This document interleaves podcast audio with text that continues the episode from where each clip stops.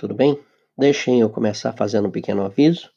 Nós estamos na primavera, estação das flores, mas estação das alergias. Se perceberem que a minha voz está um tanto quanto diferente, se perceberem que eu estou fazendo algum som e tossindo, não fiquem preocupados, eu não estou é, gripado, muito menos estou com Covid, é apenas a minha alergia dando sinal de vida. Eu sou o Marcos Amazonas, este é o Ministério A Volta da Mesa. O nosso desafio é conviver Cristo com as pessoas na partilha de uma refeição. O podcast de hoje tem como tema Salgando. Jesus inicia o seu sermão do monte mostrando o caminho da felicidade. Ele sabia que, no fundo, todo ser humano deseja ser feliz.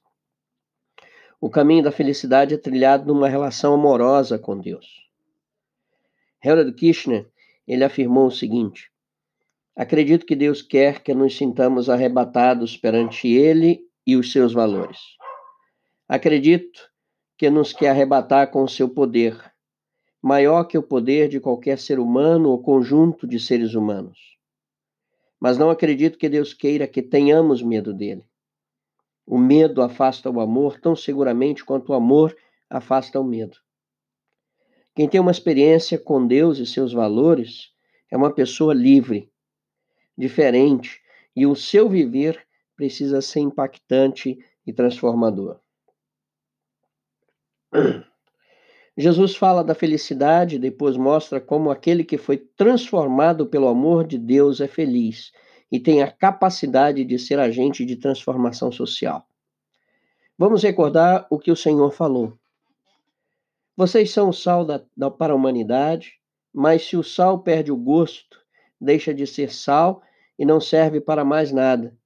É jogado fora e pisado pelas pessoas que passam. O Senhor fala da importância dos seus discípulos para o mundo, e o que ele nos ensina é o seguinte: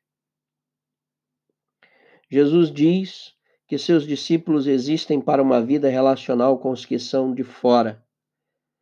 Vamos lembrar o que, que ele está falando para os seus discípulos, mas ao lado há uma multidão que está ali ouvindo-o também. O Senhor diz que seus discípulos precisam ser o sal para aquela gente.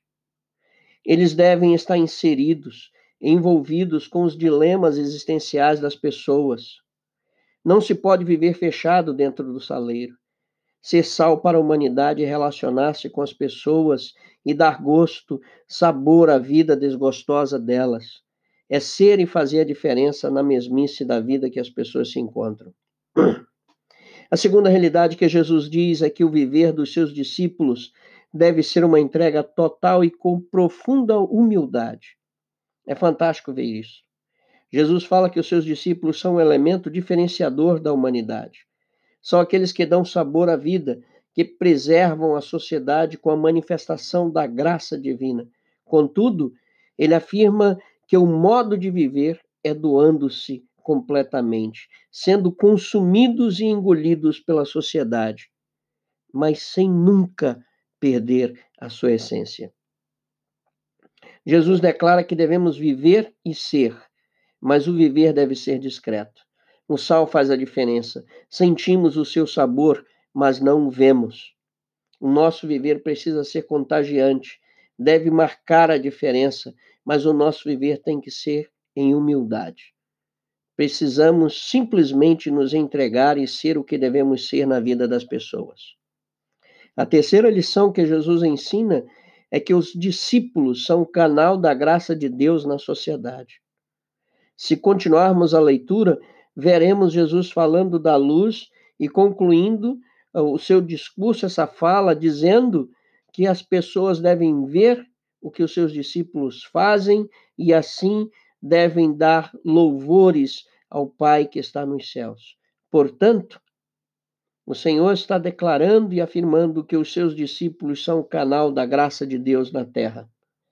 A vida dos seus discípulos deve manifestar no dia a dia as características do reino dos céus. Jesus afirma que seus seguidores, os portadores da felicidade, são pessoas que têm a capacidade de se relacionar com todas as pessoas e que jamais estarão fechadas para elas. Sim, eles são humildes e se doam aos demais de maneira integral e permitem que, através de suas vidas, as pessoas possam dar glórias a Deus. Tu és discípulo de Jesus. Tu és realmente um cristão. Eu sou Marcos Amazonas. Este é o ministério à volta da mesa. E o nosso desafio é conviver com as pessoas na partilha de uma refeição. Que Deus te abençoe ricamente.